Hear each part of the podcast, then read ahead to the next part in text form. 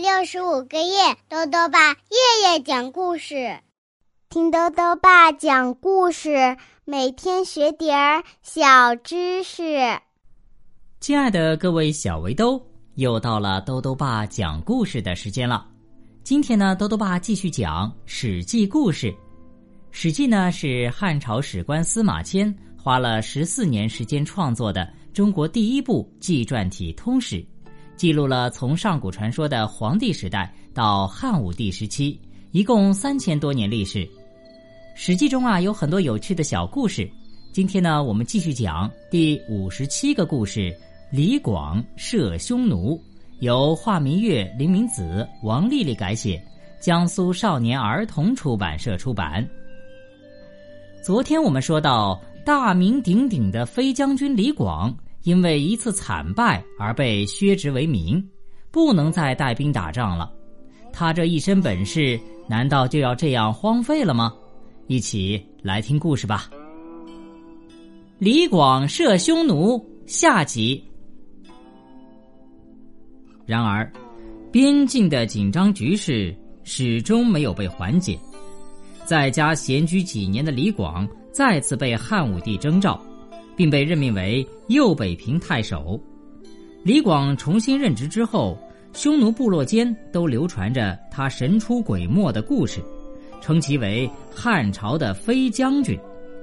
李广在哪里任职，匈奴就不会骚扰他的属地，那个地方就会太平。这几乎已经成了一种规律。在边境上还流传着李广射虎的传说。说李广有一次啊外出狩猎，远望一块发亮的巨石，以为是蹲伏的老虎，就搭箭射击。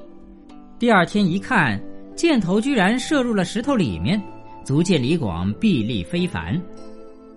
李广为人清正廉洁，每逢得到赏赐，就和部下分享。他这一生啊，担任两千担年俸禄的高官，长达四十多年。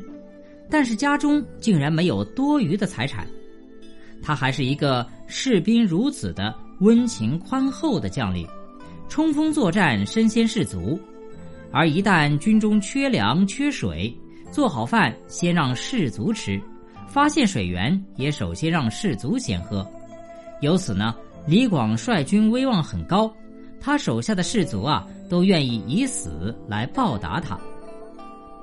自汉朝成立以后，每次与匈奴较大规模的交战，李广几乎都参加了。他最后一次出征是在汉武帝元寿四年，跟随大将军卫青、骠骑将军霍去病征战匈奴军队。那个时候啊，李广已经六十多岁了。汉武帝认为他年事已高，最初没有答应他的请战要求，而李广呢，数次上书请求。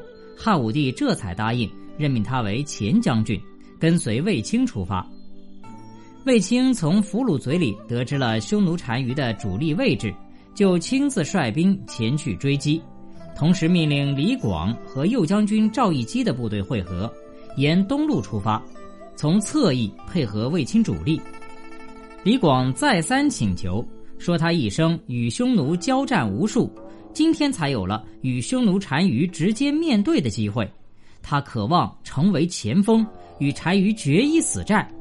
但是卫青却没有答应他，这里面有两个原因：一是临行之前，汉武帝曾经吩咐卫青说，李广年纪大了，不能让他率兵与匈奴单于的主力直接相遇，以免发生意外；二是中将军公孙敖。刚刚因为触犯法纪而失去爵位，一心想跟从卫青与单于决战，以建立战功。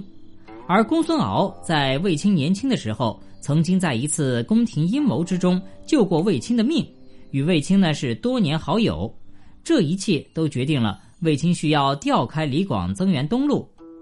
李广的恳求被拒绝之后，只得率领部队与赵义基的部队行进在东路的荒漠之上。由于缺乏向导，将士们很快就迷了路，没有办法配合卫青所率的主力。而卫青与单于交战的时候，也因为少了东路策应，导致单于率少部分精锐部队突围逃走。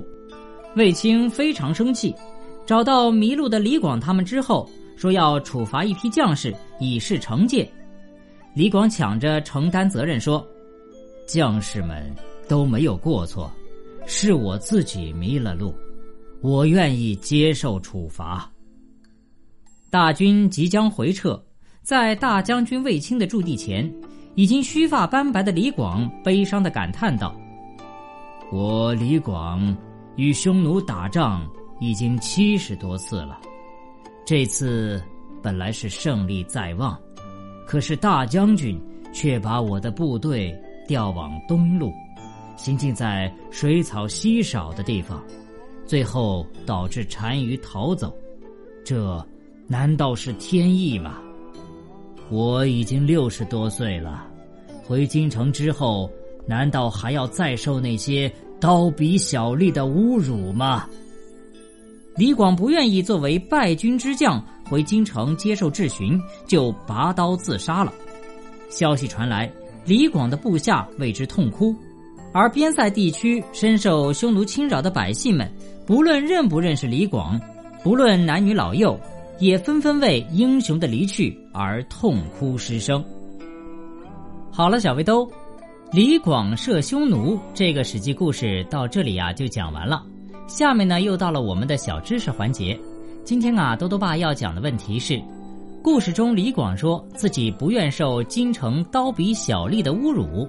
那么，刀笔小吏是什么意思？多多爸告诉你啊，汉朝时的书籍书册是竹简和木片做的，如果在书写的时候有错误，就会用刀去削。所以呢，古时的读书人和政府官员。常常随身带着刀和笔，以便随时修改错误。因为刀笔并用，历代的政府文职官员也就被称为“刀笔吏”。最后呢，又到了猜谜时间了。今天的谜面是这样的：身上穿褐袍，会飞又会跑，常在厨房里，应该消灭掉。打一动物。再说一遍。身上穿褐袍，会飞又会跑，常在厨房里，应该消灭掉。打一动物，你猜到了吗？如果想要告诉兜兜爸，就到微信里来留言吧。要记得兜兜爸的公众号哦，查询“兜兜爸讲故事”这六个字就能找到了。好了，我们明天再见。